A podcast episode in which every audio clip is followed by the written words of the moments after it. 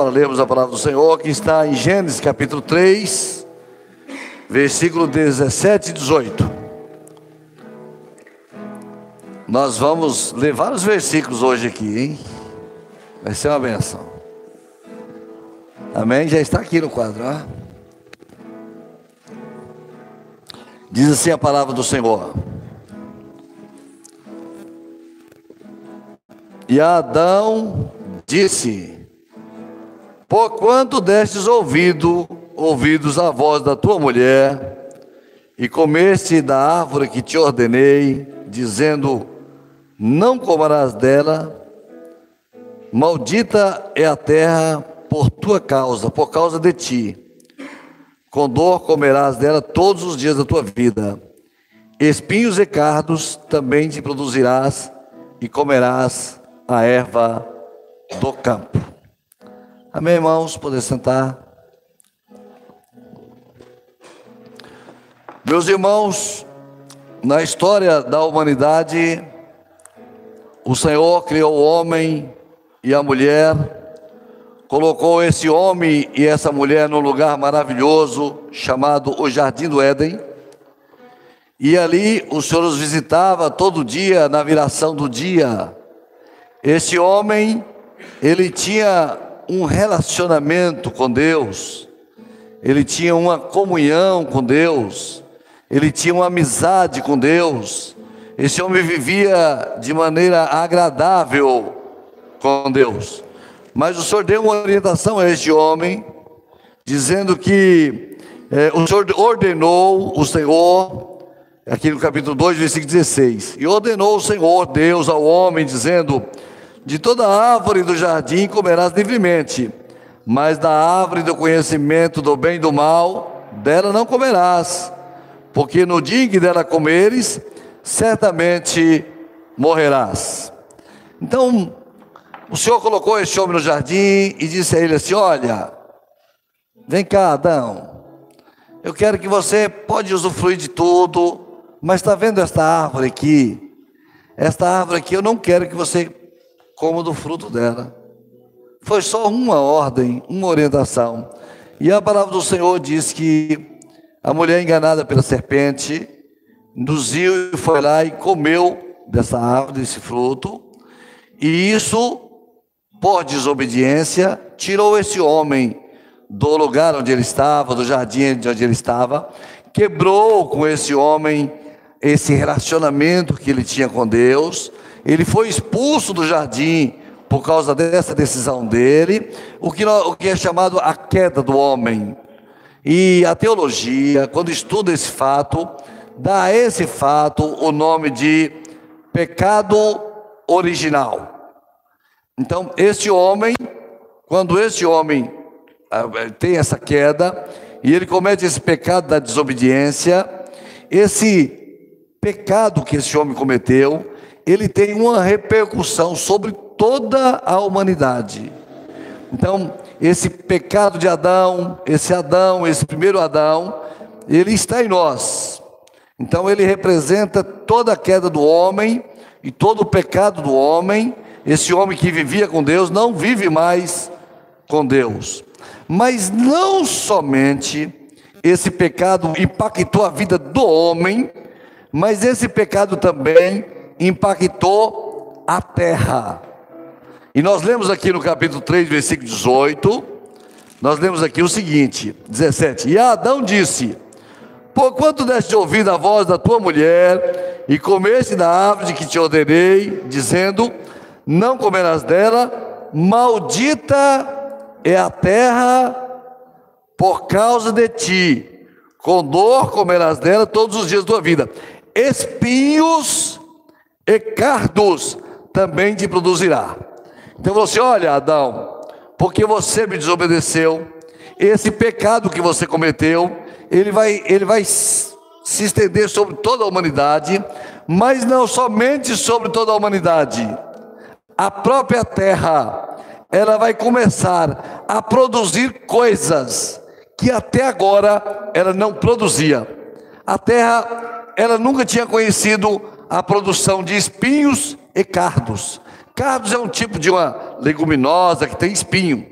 Então, falou assim: olha, a terra também ela vai ser impactada pela sua desobediência. Esse pecado vai impactar tanto em você quanto vai impactar na terra. E essa terra vai produzir alguma coisa que eu não fiz naquele primeiro momento. Ela vai produzir agora, por causa do seu pecado. O resultado do seu pecado vai produzir espinhos. Espinhos. E aí, quando nós vamos olhando a palavra do Senhor e olhando a questão, a, a, a, como que o espinho se desenvolveu durante a palavra, nós vamos observando que em Juízes, capítulo 9, de versículos 7 a 15, Juízes 9, 7 a 15. Vamos colocar esse texto aqui para nós acompanharmos o estudo dessa noite, a palavra dessa noite, né? É, então diz assim: é a parábola de Jotão. A parábola de Jotão fala assim que havia um. As árvores se reuniram para ver quem é que ia reinar sobre elas.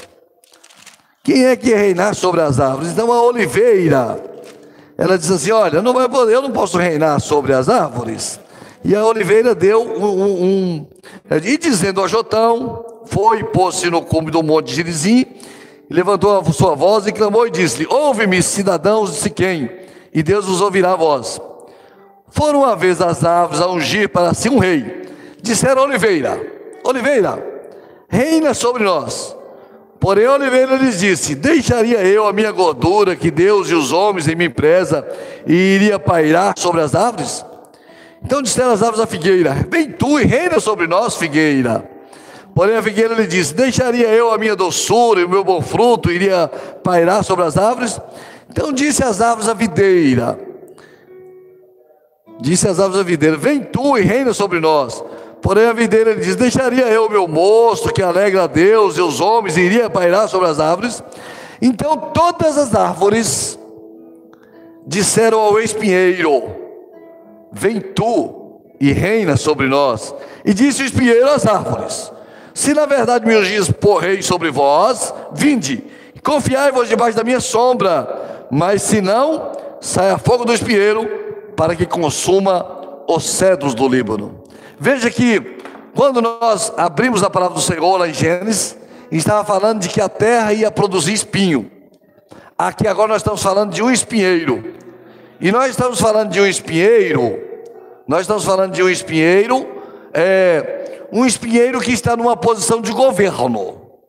Ele está numa posição, a Oliveira não quis, é, ali a é, a, videira, a videira não quis, a figueira não quis. O espinheiro falou: opa, deixa comigo, eu governo isso aí. Então, veja que o espinho impactou os governos da humanidade. Irmãos, nem sempre os governos estão na mão dos bons, na maioria das vezes estão na mão dos maus. Então, os governos, a, a, a governança, a gestão, ela foi impactada. Você pega na história da humanidade, você vai ver os, os, os governos, os ditadores, os perseguidores, o evangelho ali, a oliveira, sofrendo, e ele promete uma coisa: ele prometeu assim: sombra e fogo. Eu vou te dar sombra e fogo. Esse é o projeto de governo do espinheiro. O espinheiro tem um projeto de governo: é sombra e fogo. Ele quer dar um assistencialismo, um cuidado. Ele, quer, ele, ele promete sombra, mas ele dá fogo. Ele promete sombra e dá fogo. Mas irmãos, eu não estou falando só do governo, do, da humanidade, não. Eu estou falando do nosso governo como pessoas. Nós também ao governar a nossa vida, sabe? Às vezes nós agimos como espinheiro, nós tomamos decisões, tomamos atitudes, que o governo interfere na nossa vida, ele impacta. Por quê? Porque nós somos seres, nós somos pessoas que nós somos seres caídos no pecado. Não existe nada de bom em nós, irmãos. Não existe uma coisa extraordinária, uma vantagem extraordinária. Nós somos impactados pelo pecado. Então veja que o espinheiro, ele assumiu uma posição de governo.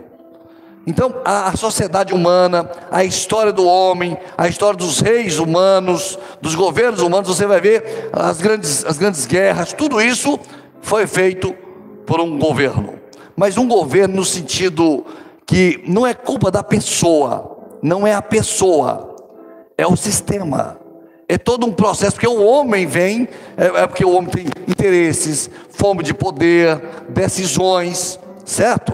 Então isso impacta o governo. Agora, vamos ver, irmãos, em Provérbios 24, de 30 a 34. Nós estamos estudando sobre o espinho dentro da Bíblia, tá bem?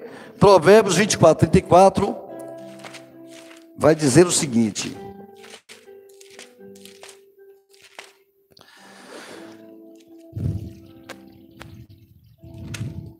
É 24, não é 34 não, né?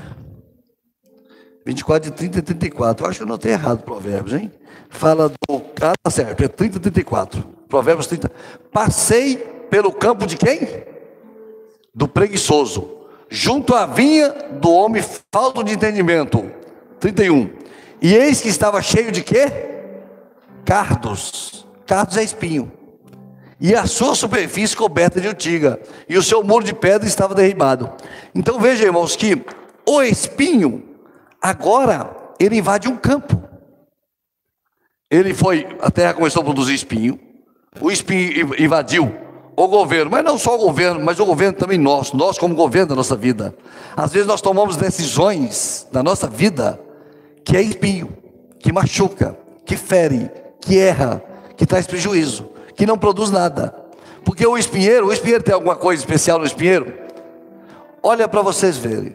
Aqui na, na, na, no campo do preguiçoso, o Espírito tomou conta do campo, não foi? Fala da atitude do homem, do seu comportamento. O comportamento do homem foi atingido pelo pecado. Agora, eu vou fazer uma pergunta para os irmãos: alguém já viu alguém plantando uma roça de espinheiro? Cultivando uma roça de espinheiro? Eu vou plantar aqui um monte de espinheiro. Alguém já viu ouvir falar isso? Não existe isso. E alguém precisa plantar para ele nascer? Ele nasce naturalmente.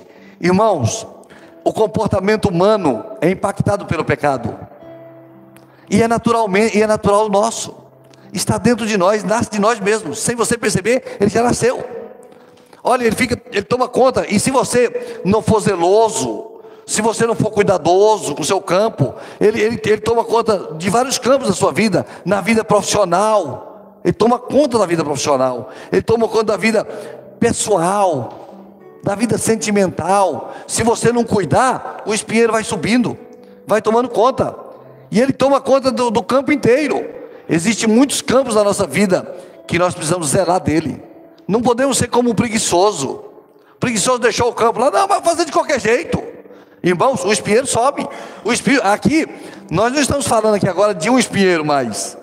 Aqui já é uma roça de espinho. Já é um campo de espinho foi tomando conta das, da, da, do campo. Você tem que olhar para a sua vida. Falar, será que existe algum campo da minha vida que os espíritos estão nascendo? Que os espíritos estão crescendo? Que eles estão tomando conta da minha vida? Eu preciso limpar isso aí. Então o espinho, ele faz isso, ele vai, ele vai tomando conta, não é? Agora vamos ver Marcos 4 de 18 a 19. Marcos 4 de 18 a 19. Marcos 4, de 18 a 19. Diz assim: Outros são os que recebem a semente entre espinhos, os quais ouvem a palavra. 19. Mas os cuidados deste mundo e os enganos das riquezas e as ambições de outras coisas, entrando faz o quê? Sufocam a palavra e fica o quê? Infrutífera. Veja que agora o espinho agora, ele está atacando, ele, ele atacou o campo, ele atacou o governo da vida da pessoa, e agora ele está atacando a semente. Ele, ele, ele, atacou a nossa vida como sociedade, ele atacou a nossa vida pessoal como comportamento, e agora ele está atacando a nossa vida espiritual. E o, e o, e o, e o espinho cresceu junto, a semente deu fruto, cresceu, os espinhos cresceram do lado, e aos espinhos crescerem do lado, fizeram o quê? Matou como a semente? Sufocou. Meus queridos irmãos, olha, quando o espinho cresce muito do nosso lado, sufoca. Sufoca a bênção, sufoca a paz, sufoca o amor, sufoca a tranquilidade. Você se sente assim como se estivesse apertado. A semente está sendo agredida. A bênção de Deus está sendo agredida na sua vida. Aquilo está sufocando você. Tá, você está você tá, você tá percebendo que você não, não consegue, você não tem espaço, porque os espinhos tomaram conta. Fazer uma pergunta. Os espinhos nasceram naturalmente. É, é, é próprio da terra. Você viu o que o senhor falou lá atrás? Por causa do pecado, a terra vai produzir espinho. Ele nasce naturalmente. E meus irmãos, a semente, ela tem que ser protegida. A vida espiritual, ela tem que ser protegida, porque se você deixar, os espinhos eles tomam conta da sua vida espiritual, sufoca, mata. Você, você, você quer servir a Deus, não consegue, o espinho vem, sufoca. Você quer de novo, não vem com sufoca. Uma palavra que alguém falou, um negócio que você viu na internet, uma coisa que você viu no lugar, sufocou. Sufocou o espinho. Falou, mas cadê aquela pessoa espiritual? Ah, tá, o espinho sufocou. Sufoca. Veja que o, como que o, o pecado ele vai se alastrando pelos campos da vida do homem. Ele vai se alastrando pelos campos da vida do homem. Agora vamos ver 2 Coríntios 12, 7. Veja que o espinho está sufocando a semente, o espinho está matando o governo, o espinho está dominando o campo do preguiçoso, e agora em 12, 7. 2 Coríntios 12, 7. O que aconteceu? 2 Coríntios 12, 7. Vamos ler essa palavra. E para que não me exaltasse, pela excelência das revelações, ó, foi para mim não ficar exaltado. Isso teve um objetivo, foi para eu não ficar exaltado. Foi me dado o quê? Um espinho aonde? Na cara, o espinho entrou no corpo. O espinho entrou no E meus irmãos, eu, eu, aqui na, eu, eu morei na roça há muito tempo. Um segredo aqui particular. Detesto roça. Eu não gosto, eu tem que trabalhar. Você acaba de capinar, quando você termina, que você volta, já está tudo cheio de espinho novo, você tem que voltar capinando de novo. Aquilo não tem que dar fim. A gente trabalha demais na roça. Tem que para tirar leite. Tem, eu sempre perguntei, por que, que a gente não tira leite umas nove, meia, dez horas da manhã? Tem que tirar leite cinco da tarde da manhã. Quem foi que inventou isso, meu Deus? Tirar leite cinco da manhã? Isso é um crime. As vaquinhas estão tudo ainda dormindo, não é? Aí você tem que ir lá atrás tirar leite cinco horas da manhã, não é? Outra coisa que eu detestava na roça era buscar água na, na, na, na cacimba. Aí eu era muito magrinho, pegava dois galões do lago, 18 litros, vinha igual um cangão, assim, um, aquele eh, condão, pendurado, né? Um, parecendo mais um caibro, né? Com dois para chegar em casa, não é assim que era a vida. E a vida na roça não era boa. Meu pai pegava, fazia plantação de algodão, a gente trabalhava igual os condenados, terminava, vendia algodão, pagava os contos, não sobrava nada. Eu falei, gente, isso não tem graça nenhuma, não é verdade? E aí trabalha na roça. Mas aqui, você, então quando lá na roça, quando a gente ia, ia atrás um animal aqui, a gente só veio conhecer assim, bota, sapato, quando a gente tinha assim, 10 anos, né? 11 anos, ninguém conhecia negócio de bota, é tudo descalço pelo meio da roça, né? Então, é, mas quando você pisava no espinho, ou espinho, você, você, toda hora que você ia andar, aquilo machucava, não é? O espinho, o espinho aqui na carne é assim. Todo movimento que você faz, você lembra que está ali dentro. Meu irmão, o pecado está dentro de você. O pecado, nós somos pecadores, meus irmãos. Não existe em nós bem algum, nada em nós que possa ter mérito algum. Não tem nada de especial em nós, meus irmãos. Nós somos pecadores, nós somos seres pecadores. O Espírito está dentro de nós, toda hora que você vira, o Espírito está dentro de você. É o dia todo lutando com esse espinho que nos machuca. Ele fala assim: para, para que não me exaltasse. Para que a gente lembre sempre, sou um homem, que eu sou produto de um pecado. Houve um pecado lá atrás que me atingiu, me alcançou. Não é? E esse pecado ele está lutando contra a semente, ele está lutando contra a minha vida espiritual, ele está lutando contra a minha casa, ele está tentando entrar por um lugar, entra pelo outro, entra por um lugar, entra por outro, eu estou tirando ele daqui, limpando, não é? Como é que você tem que fazer com a semente? Você tem que pegar onde você está a semente, limpar do lado, limpar, limpar o máximo possível, deixar tudo limpinho. Você tem que estar sempre limpando, senão o espinho vem chegando. Se você viajar, ficar um mês fora chegar, o espinho toma conta de tudo. Então, veja que aqui o espinho entrou na carne, entrou no corpo. Entrou no corpo, e aqui a gente pode assim, Até fazer alusão, porque a palavra diz isso, que o corpo também é a igreja, né? O espinho é o corpo. Então a gente precisa ter cuidado. Agora vamos ler, irmãos, João, capítulo 19, versículo 2. Veja os irmãos que é, é, João Evangelista, né? João, João 19, versículo 2 vai dizer o seguinte: E os soldados, tecendo o que, irmãos? Uma coroa de quê? De espinhos, lhe puseram sobre a cabeça e lhe vestiram roupa de púrpura. Meus irmãos, vocês estão vendo toda essa dificuldade nossa? Todos esses problemas que nós tivemos, Jesus levou todos eles na cruz do Calvário. Sobre ele estava todo o pecado nosso, toda a nossa falha, todo o nosso erro, todo o nosso perigo, toda a nossa dificuldade. Quando nós estamos em Jesus, o Espírito está sobre o governo do Senhor, ele está sobre ele, sobre Jesus. Jesus levou sobre ele. Esse espinho foi parar lá na cabeça, lá no, como a coroa dele para que ele pudesse governar todas as coisas. Meus irmãos, nós só temos uma oportunidade com relação aos espinhos da nossa vida, é Jesus Cristo, porque Jesus Cristo morreu na cruz do Calvário, colocou a coroa de espinho, venceu o nosso pecado e nos deu a vitória para a glória do Senhor.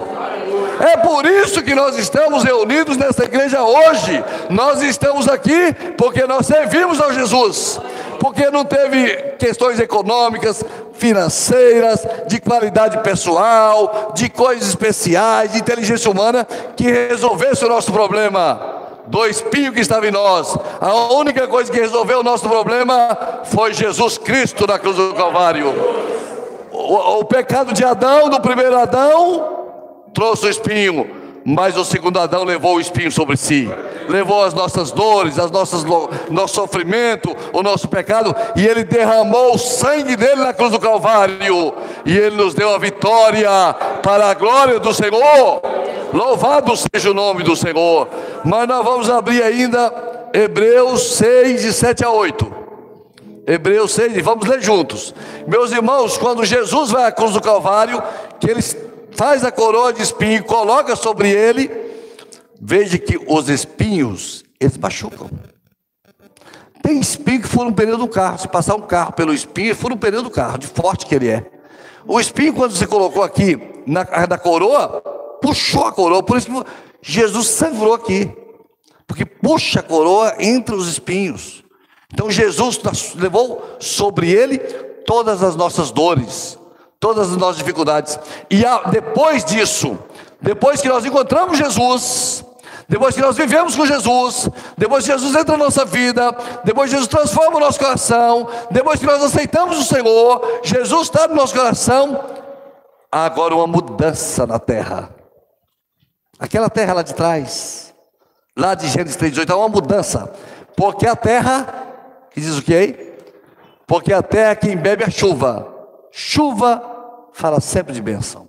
Chuva, que muitas vezes cai sobre ela e produz erva proveitosa para aqueles por quem é lavrada. É uma terra trabalhada, não é uma terra bruta, não é uma terra selvagem, é uma terra trabalhada.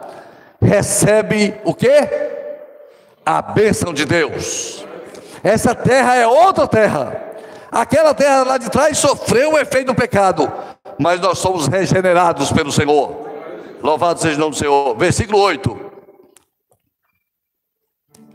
Mas a que produz o que? Espinhos e abrolhos. É reprovada. E perto está da maldição. E o seu fim é o que? Ser queimada. Meus irmãos, não é uma mensagem difícil de entender. Não é uma mensagem difícil de entender. O pecado do homem trouxe sobre a terra a produção de espinhos. Esse espinho impactou a vida do homem em todos os sentidos. Jesus levou sobre ele os nossos espinhos e fez uma mudança na nossa vida. E nós agora somos terra que recebemos a bênção do Senhor na nossa vida. Porque nosso fim não é ser camado, nosso fim é morar com Jesus na eternidade, para todo sempre. Louvado seja o nome do Senhor. Meu irmão, Agora eu vou dizer uma coisa a você. Como é, meu irmão, que você vai dominar esse espinho na sua vida? Pergunta importante. De que forma você vai vencer esse espinheiro, essa roça de espinho, esse espinho que toma conta do seu campo? Meus irmãos, nós precisamos da ação do Espírito Santo na nossa vida. É o Espírito Santo é que vai trabalhando o nosso coração, corrigindo, cuidando, orientando. O Espírito Santo, irmãos, não é alguma coisa que ficou lá no passado. O Espírito Santo está vivo nesse lugar. Meu irmão, é preciso que o Espírito Santo vá falando conosco, vá nos dirigindo, vai nos orientando, vai nos corrigindo, vai nos dando a sua bênção. Nós conhecemos como a vontade do Espírito Santo, nós conhecemos a vontade do Espírito Santo pela, ah, pela sensibilidade. Você sabe, é o Espírito Santo que está visitando o meu coração. Isso aqui é espinho, eu não vou tocar nisso aqui. Eu não vou levar isso para minha casa, que isso é espinho, isso vai afetar meus filhos. Eu não quero, eu não quero o campo do preguiçoso na minha casa. Eu não quero o campo do preguiçoso, eu sou um servo do Deus vivo, posicionado. Eu não quero viver com espinho em volta da semente, matando minha semente, eu quero tirar. Seja o que for, meu irmão, tira a semente, tira o espinho. É uma coisa que precisa de um perdão? Perdoa, meu irmão. É uma coisa que é uma dificuldade pessoal? Tira. É uma, tira o espinho, que o espinho vai matar a semente, meu irmão. Não, a semente vai suportar, não vai suportar, meu irmão. É preciso que o Espírito Santo tenha ação no nosso meio. Você precisa estar sensível a voz do Espírito Santo. Você precisa, irmãos, orar ao Senhor e dizer: Senhor, que o teu Espírito Santo possa me dirigir. Irmãos, o Senhor pode dar um sonho. Nós precisamos, nós precisamos dos dons espirituais no nosso meio. Nós queremos dons espirituais do Espírito Santo. Nós não queremos o dom espiritual que uma pessoa inventou e fez e aproveitou e passei a aparecer e disse que teve um dom. Isso para nós não tem valor nenhum, meu irmão. Nós queremos dons espirituais verdadeiros, porque existe o Pai, existe o Filho e existe o Espírito Santo. E esta igreja é uma igreja que crê no Deus Trino. Nós não queremos, nós não cremos num Deus Pai, Filho e meio Espírito Santo. Um Espírito Santo ficou lá atrás. Um Espírito Santo que é, não está agindo. Não é isso que nós queremos. Não é isso que nós vivemos, meus irmãos. Não é isso que nós vivemos. Nós vivemos uma vida no Espírito. A palavra diz: andai no Espírito. E eu vou dar um exemplo. Eu quero dar um, um exemplo de coisas que o Espírito Santo pode fazer na nossa vida. O Espírito Santo pode fazer coisas simples na sua vida, só para te dizer assim: eu estou cuidando de você. Só para dizer isso. É só para ele falar assim para você: estou no governo da sua vida. Estou, eu estou sabendo tudo, eu sei tudo de você. É só para ele dizer isso. Quando eu fiz o segundo grau, eu fiz uma prova, e eu, eu, eu fiz segundo grau, como é que é aquele negócio supletivo? É isso? Não, supletivo não, é aquele rápido. Eu já estava velho, né? A gente está velho e a gente sai correndo para fazer as coisas que não fez, né? Supletivo.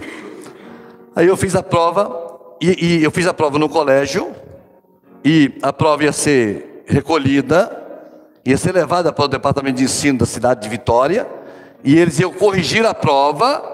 15 dias depois, eles colocavam na porta da, da sala uma lista com os nomes e com as notas. Então, naquela noite, eu orei ao Senhor, e eu falei: Senhor, eu passei naquela prova, porque eu quero, se eu, se eu passei, eu não vou estudar. Mas se eu não passei, eu não quero parar de estudar, porque aí eu faço outra prova logo. Aí naquela noite eu tive um sonho. E eu tive um sonho que eu fui lá no local onde eu estudava. E lá no local onde eu estudava, eu via a nota, chegava, pegava a lista, abria a lista, ia no meu nome, pegava a nota e olhava a minha nota. Minha nota era 3,7. No outro dia cedo, liguei para o professor. Professor, vamos estudar. Ele falou, por quê? Eu falei, não passei. Como é que você sabe? as provas ainda não foram nem recolhidas. Eu falei, eu já sei que eu não passei. Vamos estudar. Ele veio, eu pagava hora por ele, por hora, por dia, ficava lá o dia todo comigo. Voltamos a estudar. Benome de Newton, aqueles negócios que eu nunca consegui aprender. Estudei, mas nunca consegui aprender. Eu decorava os números, mas eu não sabia como chegava aqueles números. X mais Y dá 5, que nem diz o rapaz da internet, não tem como ter, saber o que dá aquilo. Aí, quando passaram os 14 dias, eu pedi para o meu motoqueiro, falei, ah, vai lá ver quanto eu tirei de nota. Chegou lá, ele foi lá, viu a nota, me ligou. Falou, ei, patrãozinho, me chamaram de patrãozinho. O negócio está ruim para o seu lado. eu falei, quanto eu tirei aí? Ele falou assim, 3,7. O que, é que eu estou querendo dizer com isso? Eu estou querendo dizer com isso uma coisa. Há um Deus que conhece o amanhã. E nós não podemos abrir mão, nunca na nossa vida, das bênçãos de Deus na nossa vida. Nós somos uma igreja avivalista. Nós somos uma igreja que crê no Espírito Santo, crê no batismo com o Espírito Santo, crê nos dons verdadeiros do Espírito Santo. Amém? Aleluia. Porque existem espinhos aí na frente. Você sozinho você não vai conseguir vencer. Você vai precisar da ação de Deus. Você vai precisar da ação do Espírito Santo. Tem coisa que você vai falar assim, Senhor, age aqui agora em mim. Muda tudo. Senhor, eu estou, minha posição aqui já está definida, mas o Senhor pode mudar. E Ele, ele altera todas as coisas. E nós avançamos. Porque nós vamos limpando a semente dos espinhos. Tiramos a semente dos espinhos. E vamos deixando a semente crescer na nossa vida, que é a bênção do Senhor. Porque existe uma obra de Jesus na cruz. E existe o Espírito Santo preparando essa igreja para levar ela para o céu. Agora nós não queremos, nós não queremos nenhum dom que não seja do Senhor. Nós não queremos nada inventado, nada agora marcada, nada produzido, nada disso. Nós queremos uma vida no Espírito Santo. E nós queremos viver essa vida com o Espírito Santo pleno em nossa vida, completo. Na noite que fui batizado com o Espírito Santo, na noite que eu fui batizado com o Espírito Santo, eu passei uma semana chorando.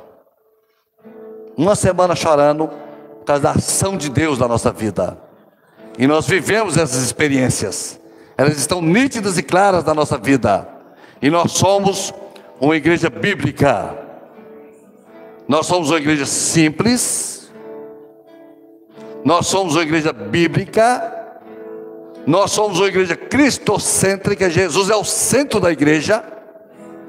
Mas nós somos uma igreja vivarista também. O Espírito Santo está agindo no nosso meio.